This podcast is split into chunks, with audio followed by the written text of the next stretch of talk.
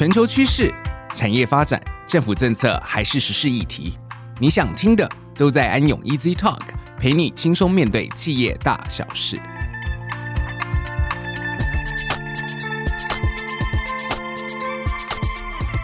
各位听众，大家好，欢迎收听安永 Easy Talk，我是安永企管咨询的资深经理蓝建明 Craig。今天很荣幸能够跟我们安永管理顾问股份有限公司的万佑云总经理 Thomas 一起来分享我们对于供应链资讯安全这个议题的观察。Thomas 好，各位好，Thomas，我想趁这个宝贵的机会跟您请教。我想供应链资讯安全这个议题已经不是一个新的议题，只是最近这几年又浮上台面，被很多不同的产业广泛的讨论。那是不是能够分享一下在实务上？呃，从哪一些层面可以看到这个议题正在被关注？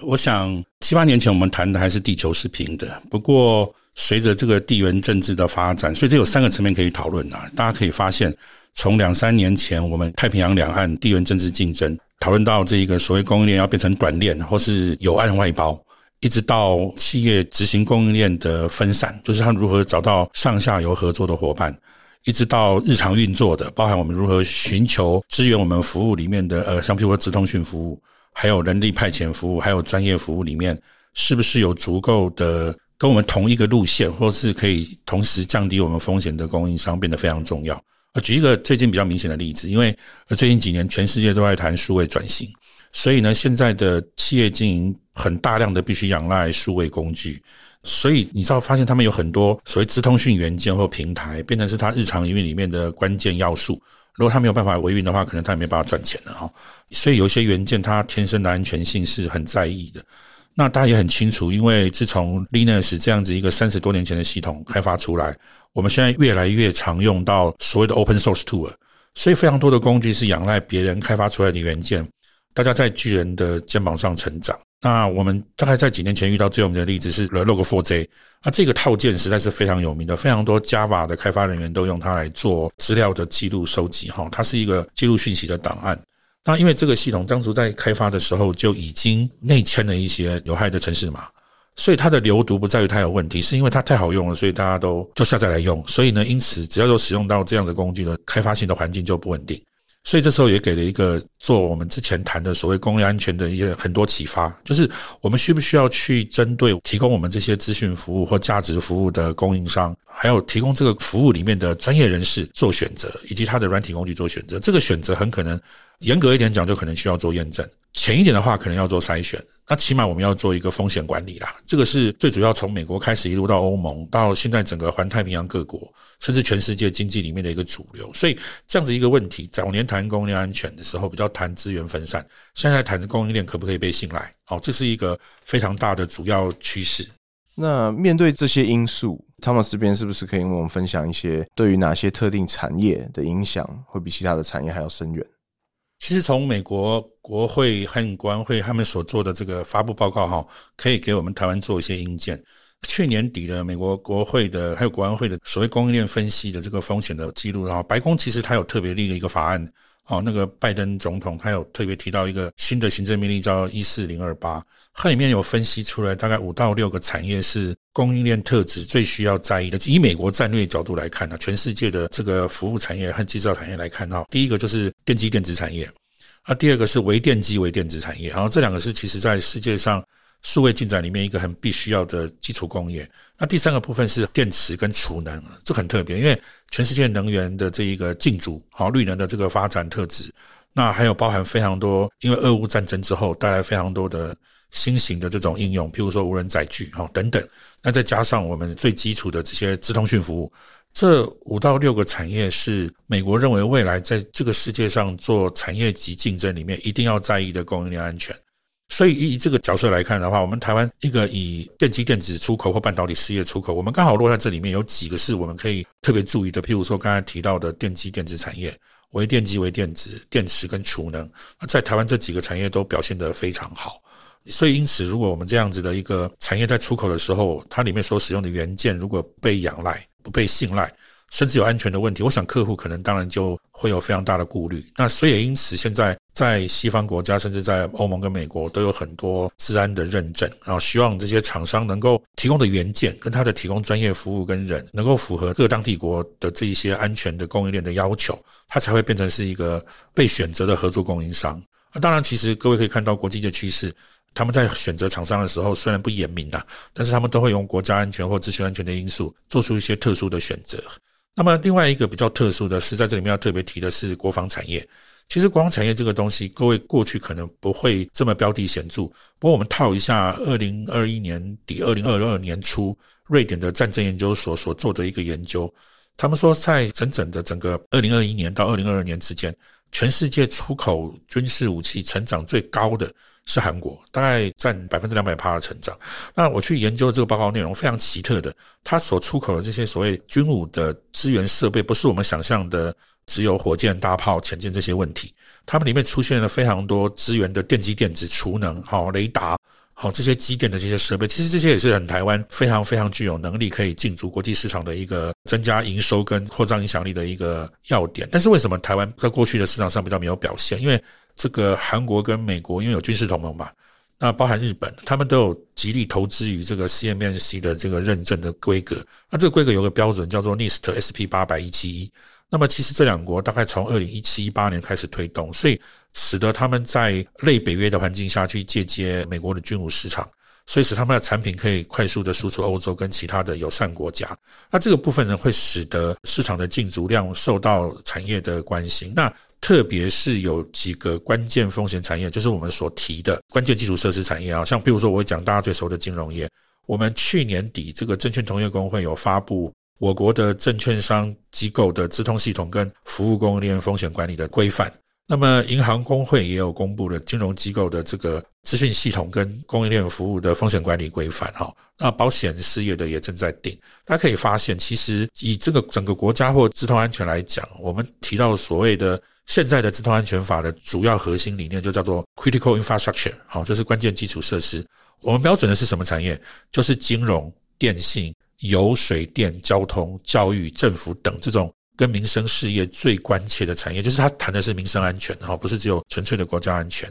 那么金融产业就成为我们供应链安全里面一个很大的一个目标。所以在欧盟呢，他们的欧盟的监理机关，哈，包含国际清算银行，哈，BCBS，包含这个美国的 Federal Reserve，他们都有相对应的规范出来。那我想台湾定这个规范，也不过就是。跟随着这个国际趋势，然后接上这样子的一个需求，因为毕竟台湾所在的地缘政治关系，我们的金融业其实大家也知道都是变成国际骇客的对象嘛。哦，所以想象一下，我们过去金管会所公布的一些国内金融业的治安事件，有很多其实并不是因为骇客做了什么事，而是提供的这些产品或服务的元件可能有瑕疵或是做得不好而带来的一些影响。哈，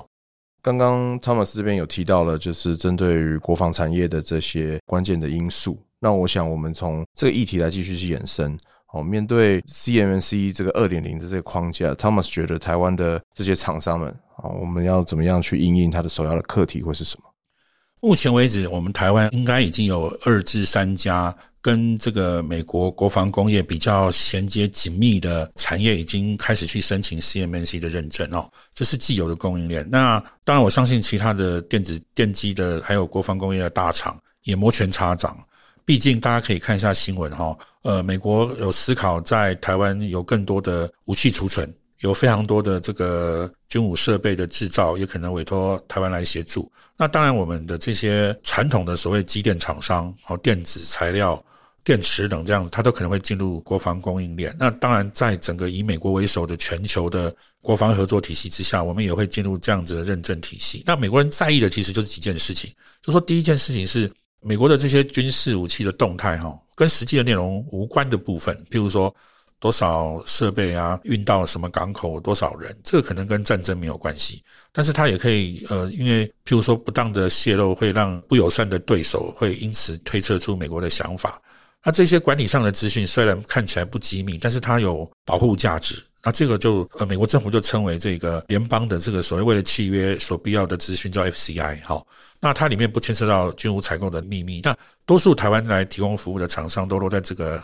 范围之内。我们譬如我举例，我们台湾卖电脑好了，那卖这个电脑呢，卖给美国的云公司，那美国的云公司再提供服务给国防部，哎，我们间接的就是一个供应链，那我们就需要做一些产品资讯销售的内容的保密，所以大家可能常会听到说，某些厂商说不予置评，不能谈论，因为有一些法规上的限制。这是第一种类型。那第二种类型呢，叫 CUI。那 CUI 呢，就是美国政府会控管的这些资讯。那美国政府它有自己的密等的分类啦。那由于这些资讯都是不需要被密等分类的，但是它很关键哦，就是机密资讯，所以我们称为 Controlled Unclassified Information 哈，叫 CUI。那美国政府呢，做这个 CMMC 就是为了保护这两种资讯，一个环绕着跟美国的这些军武活动或是这些呃设施活动呃这些采购运作上的其他相关资讯，那第二个部分就是实际跟他的军武契约有关的。那这部分其实美国人都认为跟他们的国家竞争力有关，或应该说是北约或是整个环太平洋整个联防上面其实很关键的一些讯息保护。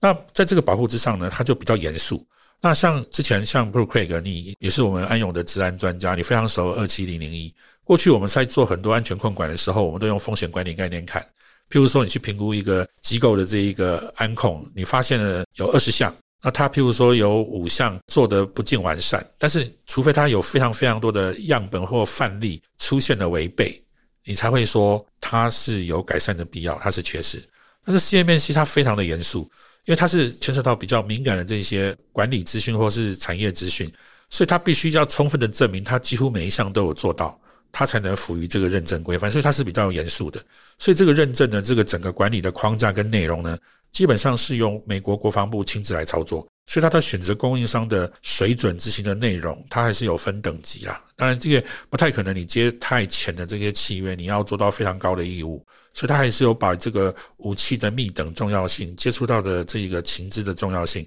把它加以分类来解决。但无论如何，它对于安控的落实的精神与二七零零是不一样的。所以，坊间有一些人认为。做二七零零一就可以符合 CMAC 是一个误解，特别是它针对我们治安稽核的时候，如果在查核到缺失的满足层面，跟它的频次上是有很大的区别的。理解。那我也是呼应 Thomas 所说了，就说 CMMC 这个我们可以理解成说，它对于资安三元素的这个 CIA 机敏性、完整性跟可用性这部分，它所重的是应该是 C，就是说机敏性的保护嘛。那我是不是能够理解成举一个这个呃实体安全的控制项哦，它的实体安全的控制属性，它有第一个是说外部人员的进出必须要有内部人员的陪同，那第二个是控制项的属性是说限制区域它必须要有明确的标示，那第三个是它进出限制区域必须要有签到的记录，在整个 ISO 二七零零一的框架，举例来说，它可能。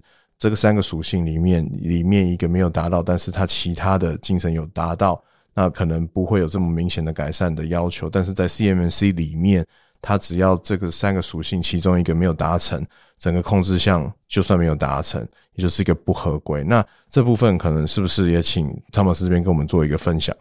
啊，你基本上说的没错哈，就是它对于整体控制的完整度必须是高的，它不会出现，譬如说刚才你提到那三项，有部分做的不甚完善，他们说还给你一个观察事项。那在 CMC 里面的要求，基本上你任何一点没有做到完备，就有可能潜在的风险，他们就会认为这是一个 deficiency，就是控制的不适足，他就会认为你必须改善，你就不及格。那你如果没有达到那个水准的话，你就没有达到那一级的认证，对不对？你可能就没有办法做一定的生意。好，他是用这个方式。来把他们美国政府的七十万个可能的供应商，三十万个主要的国防供应商，用这个方式来提升他们的资讯安全管理水准，特别是供应链。同样的，这些供应商他们也有全球级的供货商，甚至包含在台湾。所以呢，我们相信呢，当这个法案通过，现在的试行的阶段过去之后，它一旦落实，几乎全球最觊觎的美国的这个国防产业的市场，美国去年的国防产业市场有九百九十亿美金。哦，这个市场量非常大，那所以呢，基本上呢，我们台湾以前就说我们要针对这个电动车、针对五 G、对人工智慧，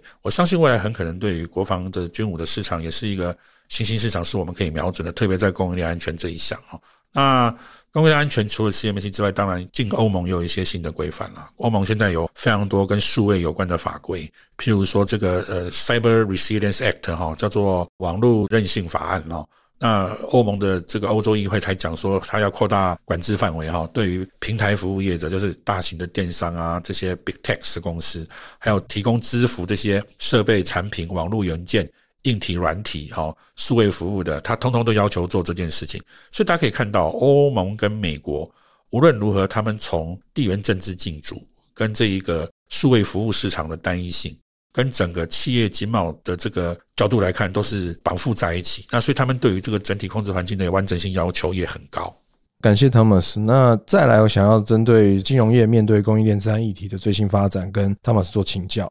特别是针对银行工会刚颁布的这个金融机构资通系统与服务供应链风险管理的规范。最近在跟许多这个银行长官们交流的场合，最常碰到的问题就是说，长官可能会问：诶，某某类型的委外形式算不算这个外规的管辖范围？那如果是的话，要怎么对这个单一的供应商去做一个管理？能不能请 Thomas 在针对银行评估这个外规的适用范围的时候，提供一些您的专业的建议？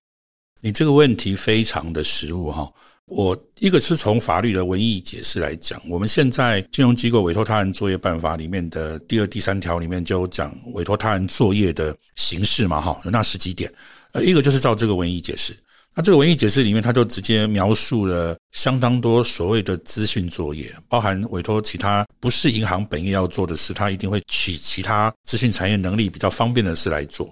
但是因为大家可以想到这个条文的内容谈的是金融机构作业委外，所以它本身一定是要金融机构作业本身。譬如说印刷这件事情委外，它就不是金融机构作业委外，因为金融机构本质不是做印刷。所以，我们谈的很多金融机构服务，无非譬如说像银行、销金、弃金、贷款、财富管理、清结算、保险的要保、理赔核保啊，证券事业的这一个经纪自营承销这一些金融特殊服务里面向下所需要做的资讯业务环节，譬如说系统规格研究、定义。系统设计、程式撰写、上线维运，哦等等，它需要资讯专业机构来提供服务的，我们大概都可以用银行的这个所谓的行内的管理权责来切割它是不是委外。所以呢，大家可以看到这两个特质，就是说，无论它是因为金融机构业务主要特质跟它对客户服务的经营必须，他因为资讯能力的缺乏所必须委外，或因为他风险比较高，他需要找到专业机构做委外。另外一个是。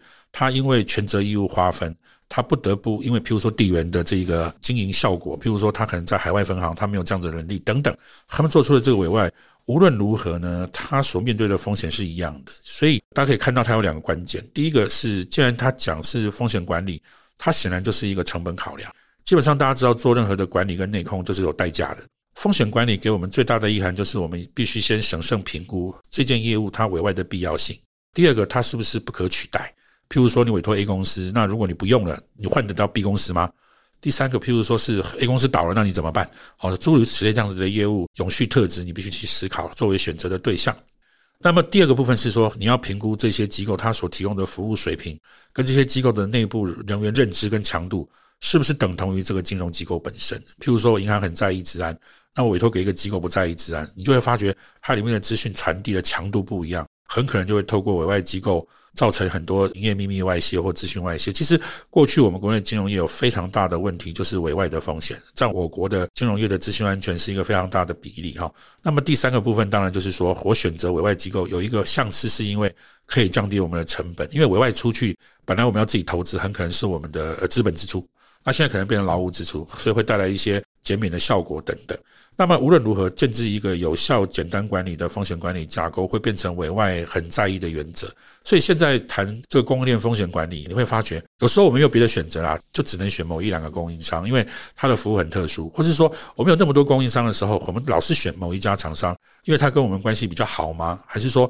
他从来都不会出错？还是他服务品质比较好？无论如何，在评价选择这样子的一个供应商跟供应链风险控管的时候，你永远要有一个横着的框架去观察它。然后呢，它的最上位要求当然是说它能符合规范的需要，就是法律上的或是这些行政命令上的需要。第二个是企业经营的价值的呈现，就是说这个供应商他是不是能够也认同我们这个金融机构经营的价值？譬如说我们很在意绿化，很在意 ESG，你选的供应商，你会希望他用的电都是绿电。那这样子的一个风险管理框架，如果简单易行的话。你就会发现，你对供应商的管理，他们所做的控管是融入于金融机构里面的控管，则会节省我们内部非常多的管理成本跟沟通成本。理解。那延续 Thomas 这边所说的风险管理的精神，好，那我可以想象的一个例子就是，比如说一个核心系统的委外软体开发案，它的这个相对应的风险可能会比我去采购一些呃硬体设备、资讯的硬体设备来得高嘛。那又举例来说，如果可以透过直接的连线，对于银行存取一些资料的供应商，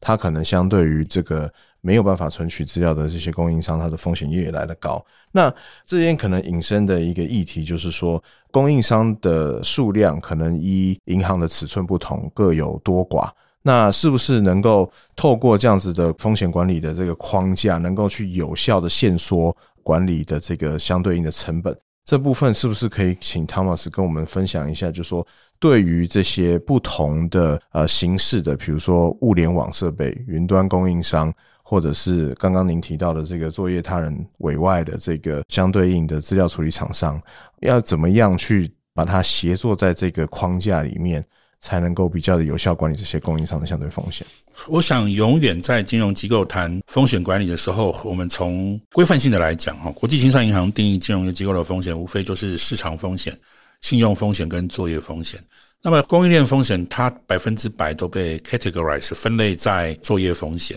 所以，呃，它很面对客户业务实务，就是金融机构业务实务。但是呢，对于金融机构而言，他看到的就是说，我这个业务委托出去，这一群或这一个机构要能解决我的风险。不过，在被委任的机关上，因为专业分工，它事实上会被拆分成不同机构。譬如说，你刚才提到的核心银行系统的转换，实务上它一定要懂得开发台外币系统、账务系统，所以你会发觉它也需要有软体的供应商，然后有硬体的供应商，然后会有硬体的管理人员，甚且有一些系统它想要上云，它会有云端供应商。甚且它还需要加上很多安控机制，它会有安控供应商。所以，当我们从银行内部去看待一个所谓完整的委外的时候，其实它是由七八个供应商组合的，所以它的面对的风险就等比增加。好，每一个机构都是一个新的变因。所以我说，一套融合的框架来可以整个规范他们，应该是说我们有一个立场，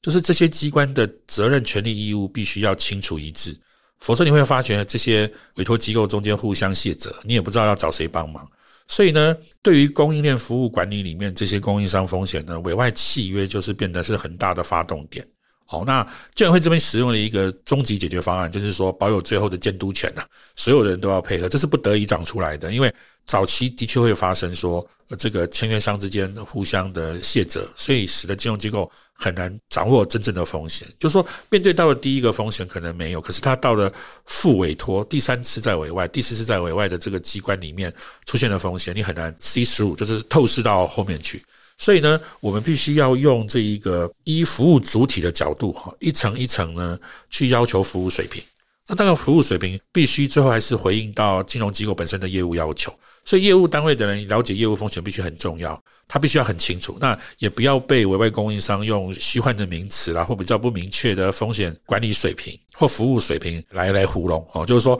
譬如说我讲到我们的系统，呃，不中断时间可以配合两小时。那第一个厂商跟你讲说我可以一小时，第二个厂商说三十分钟，第三个厂商说二十五分钟，第四个厂商只要说十分钟完蛋了，两小时就做不到。所以这时候你会发觉，你要有个整体观，它的风险管理框架。然后，请每一手的供应链厂商都要确保整体的交付里面要低于两小时之内。好，那这个框架如果清楚的话，它的分工 dispatch 就会很清楚，权责义务就会很清楚。好，它就会让各这个所有的厂商所对应出来到它行内的管理跟主责单位，它就会非常清楚。那同样的，当金融机构里面还有很大的一部分内控的查核需要啦，所以稽核单位呢必须去理解业务委托单位里面对这件事的风险评估的意向，然后它所呈现出来风险的水平。会展成呃供应商契约里面的服务水平，然后呢，这些服务水平落实到你刚才所提到那些技术元件啊，譬如说是 Java 的元件啊、资料库啊，或是这些云端，它都必须各自达成自己的强度，然后包含它的设定等等，全部结合在一起，那这样子的方式会比较好。不过，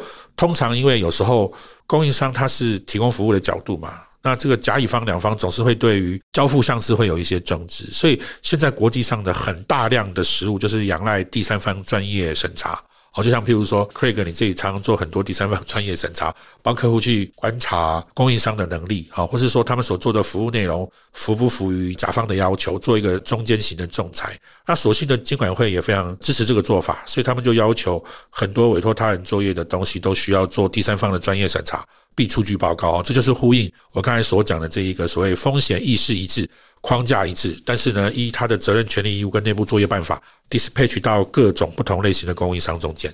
感谢 Thomas 的分析跟提点哦。最后，我想针对这个软体供应链治安的议题向您请教。嗯，最近这个软体物料清单，我们所谓的 software 的 bill of material（SBOM） 这个词呢，在各种治安的场合经常被端出来做讨论。那是不是能够跟我们说明一下这个 SBOM 它对于这个软体产业跟供应链治安的这个重要性？其实 SBOM 这个概念是脱胎于 bill of material，就是 BOM 表。我们做生产管理或是作业管理的专家们应该很熟悉这个名词啦。就是说，对于一个最终产品，我们会有很多中间元件、零组件的组合，我们会谈到 BOM。同样的，我刚才所提到的非常多的资讯服务，在供应链里面，它也是由不同的软体跟资讯服务元件所搭配。那么，SBOM 其实是它提供了我们很多数位服务，包含里面所用的原始程式码、资料库，这里面的资料，呃，这个程式元件，它的数位平台。每一个环节的相扣的部分都是这个物料原件清单，所以一个好的 S 泵是我们要有能力盘点、搜寻或管理，提供这一些原件的供应商跟这一些原件，包含你刚才提到的原始码啊、library 啊、driver 程式啊，或是 firmware 就韧体等等。那么可以透过这个 S 泵来盘点它，譬如说扫描，可以知道它的这个原件型的内容，然后来了解它有什么弱点。然后呢，每一次遇到一个问题的时候呢，我们可以针对这个问题来解决。譬如说，有非常多其他国家或是同样产业的通报联访。当他们公告这个讯息的时候，我们就可以内部立刻盘点我们有没有，就是他山之石可以攻错。那这样子的话，别人有，我们就立刻可以改，这是降低风险的一个很快速的做法。尤其是在过去，美国跟欧盟非常多的供应链攻击。根据 ENISA，就是欧盟资讯安全局在去年的统计，全世界的治安事件里面有百分之六十六是从供应链发生，供应链的原始码发生，供应链的环境发生。所以呢，如果我们能够驾驭。我们现在委外或供应商提供的这一个资讯服务里面的 S 泵我们的盘点如果适足的话，再加上我们有很好的通报应变机制，则我们就有点像是预测地震一样啊，或预测天灾一样。我们在很多事件来袭之前，可以透过其他国家曾经发过的事件，可以快速做应变。这是供应链管理的一个好处。那么，就如同我刚才所说的哈，就是因应供应链资讯安全的这个 S 泵的这个优点。所以基本上，现在国际间的委托他人的规范，还有供应链安全，都在提倡这个概念哈。所以，不论在美国的法规，在欧盟的法规，都把它变成研究还有规范上的主流。但也因为因供应链资讯安全的高度重视，我们可以预见到未来甲方可能会把 S 泵当成主要的运筹能力，他自己可能具备有这样的资料库来盘点这个内容。那供应方呢，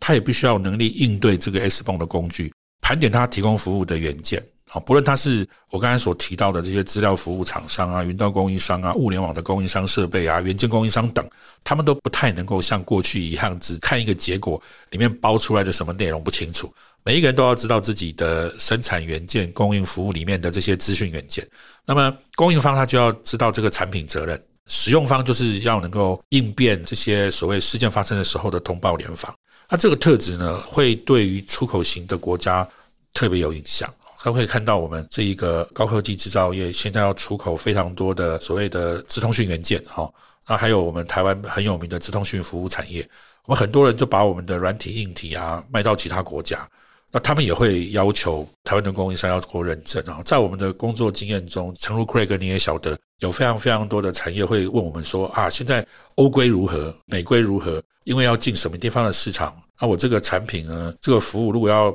进入这个市场，我需要做什么样的认证？那他们已经看待不是我们传统的二七零零一认证，大部分的元件内容都进入了所谓的供应商的治安的这个风险管理形式。当然，它出现的名字可能不一样，像譬如说欧盟刚刚推过的人工智慧法案，对于 AI 演算法的元件的安全；像欧盟的这个数位韧性法案，它会管理资通讯商品的这一些软体、硬体。射频、基频，还有网络控制元件，包含美国 FTC 联邦贸易委员会、FCC 联邦通讯委员会的资讯安全的这些相对规范，还有欧盟，譬如说他们的汽车制造产业里面的 Type 6，医疗产业的里面的这些穿戴设备的这些资安元件，还有包含我们很有名的这个六二四四三，大家都会发现他们在要求一些元件安全、软体安全、驱动程式的安全。其实你把它放远来看。在整个大趋势下，它是要求供应链达到一致的安全水平，它已经基本上寻求全球的贸易规格。所以在非常多研究此方面的这些技术专家，有时候说它是一种非关税的壁垒。就是说，你必须要有能力进去。第二个也是选择供应商的一个比较好的方法。当然，有时候有会有一些国家把它拿来当武器了，好变成是地缘政治的竞赛。你也可以说是提升产业竞争的方法，因为毕竟比较好的供应链安全的产品跟内容，一定是会获得厂商的青睐。因为大家也知道，这个数位时代越发的发展，就有越多的攻击跟威胁存在。感谢 Thomas 今天的分享。我想希望能够透过这些量能的扩散，让台湾的整个治安的产业。啊，尤其是我们这样子面对出口型的这个国家，能够在这个治安的推动上，透过对供应链治安议题的这个重视，能够让我们的整体产业的治安量能越来越成熟。感谢 Thomas 今天的分享，也期待我们安永治安团队之后能够带来更多治安相关的这些议题，让业界先进能够做一个交流和探讨。好，谢谢各位。那安永 Easy Talk，我们下次再见喽，下次见哦，拜拜。